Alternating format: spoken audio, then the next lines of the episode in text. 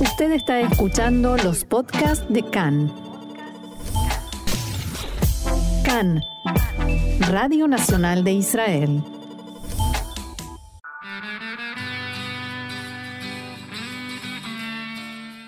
Esta semana en la historia, acontecimientos grandes y pequeños en la vida del Estado de Israel.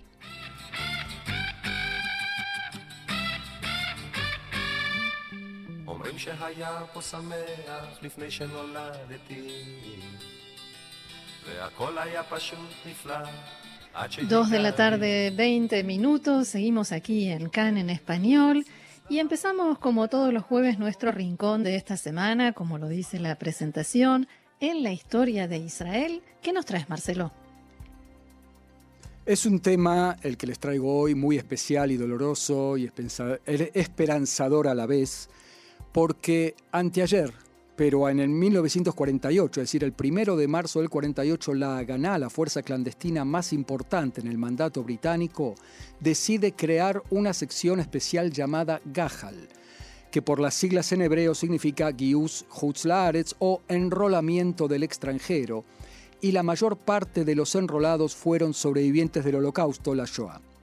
En Europa sobrevivieron un millón de judíos después de la Segunda Guerra Mundial, muchos de ellos solitarios, es decir, personas que perdieron a toda su familia en la Shoah y quedaron solos en el mundo. Además, perdieron sus casas, ya no tuvieron a dónde volver, así que se levantaron campos de desplazados y de allí fueron reabsorbiendo, se fueron reabsorbiendo en sus países o emigraron a otros una buena parte de ellos se calcula que alrededor de 300.000 hicieron alía, inmigraron a Israel ya sea en forma legal, según la cuota que permitían los británicos, o la famosa inmigración ilegal, eh, que eh, los, en los barcos de la Ganá, digo, que eh, los ingleses reprimían, ¿no?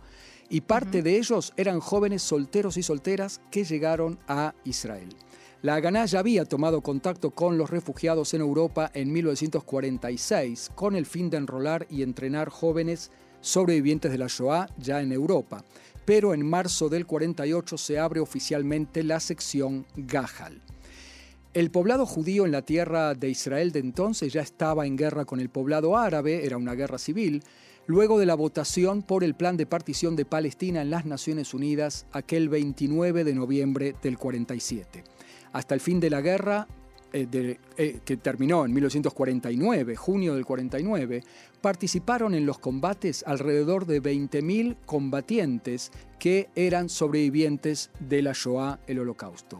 Cayeron en combate 858 de ellos, que constituyeron, atención, un 18,9% de los caídos en esa guerra del lado israelí.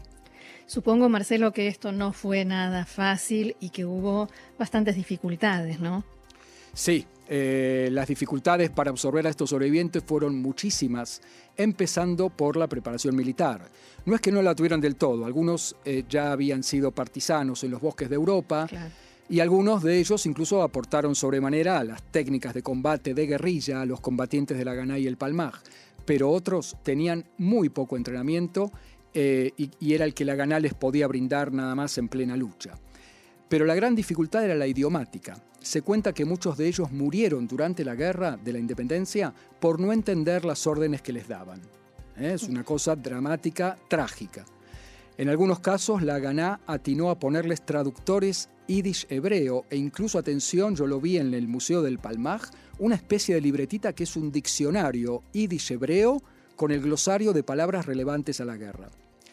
Y una dificultad no menos importante, Roxana, es el choque cultural. Por supuesto. Cuando se crea Tzal en medio de la guerra contra los ejércitos árabes, ya creado el Estado, casi la mitad de sus soldados eran sobrevivientes del Holocausto. Sin embargo, a pesar del lugar preponderante, estos soldados se toparon con un trato condescendiente, despreciativo, por parte de los israelíes sabras, ¿no? los nacidos en Israel, o los pioneros más veteranos que ellos.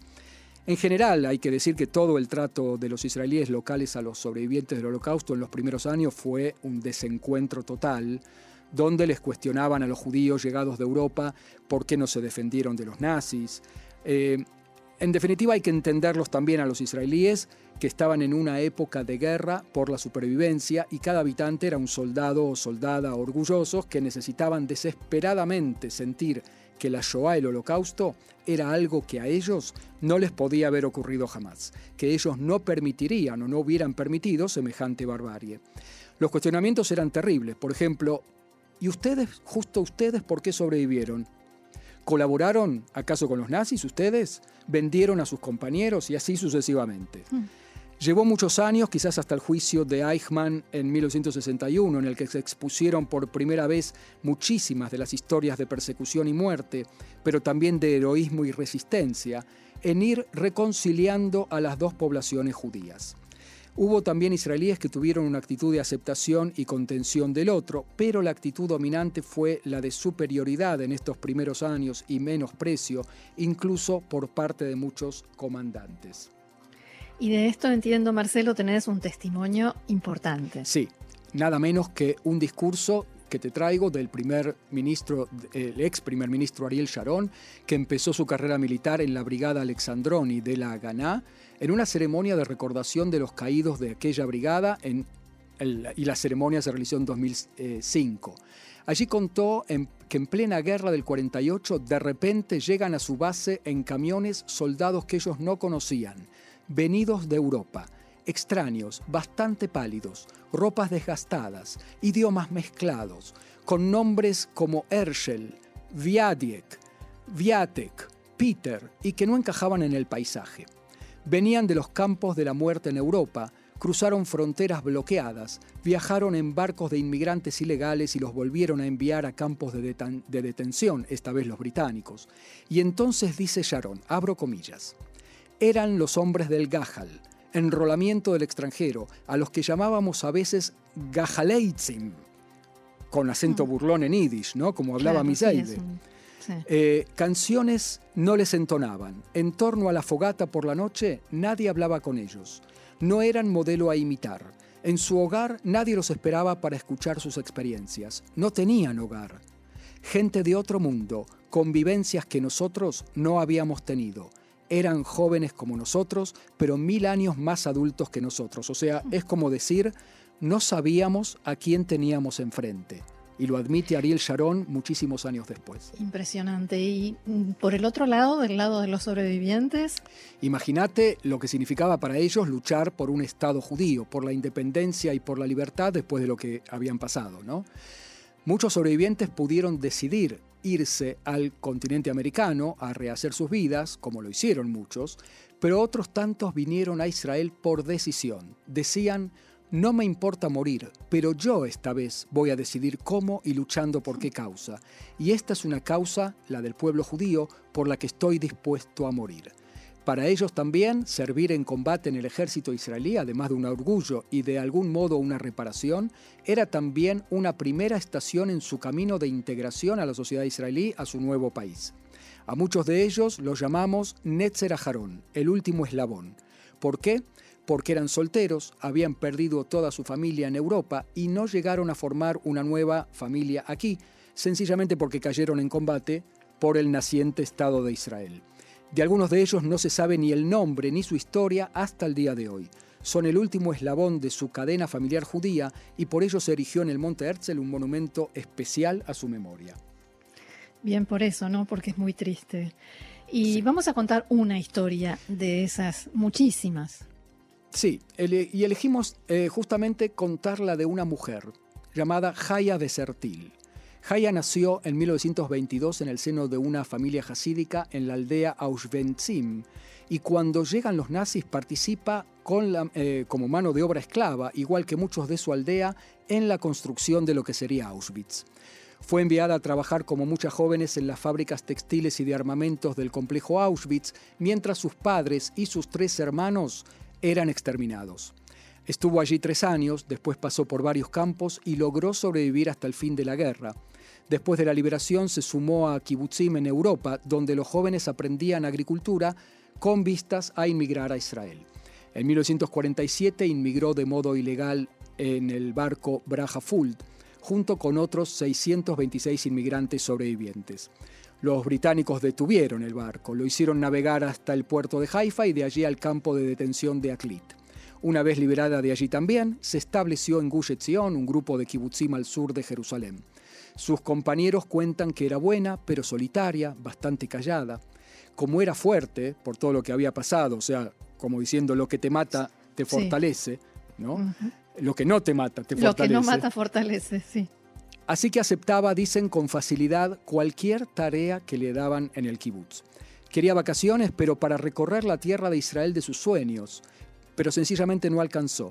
La partición de Palestina dejaba a Gush Etzion fuera del Estado judío e inmediatamente comenzó el asedio árabe a los poblados del Gush.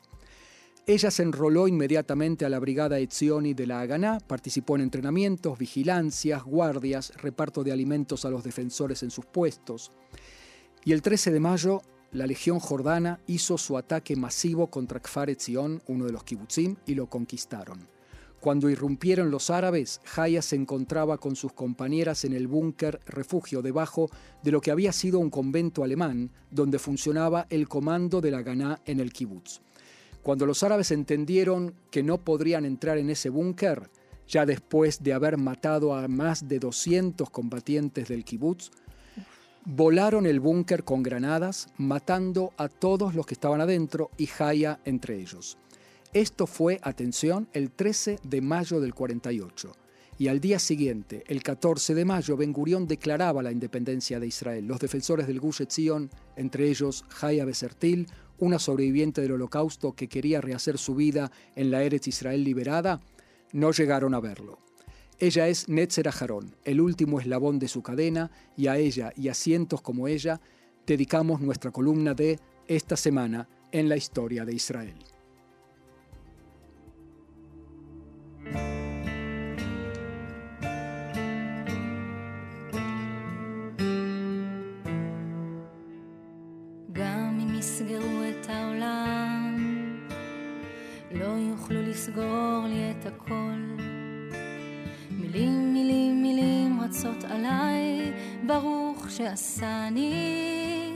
חייבת להיות יוצרת.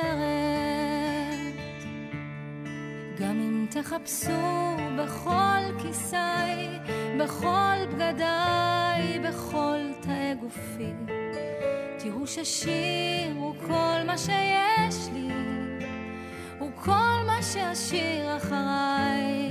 ואם יפרקו את הבמות אקח כיסא שורות שורות רוקדות עליי, וזה מה שאשיר אחריי.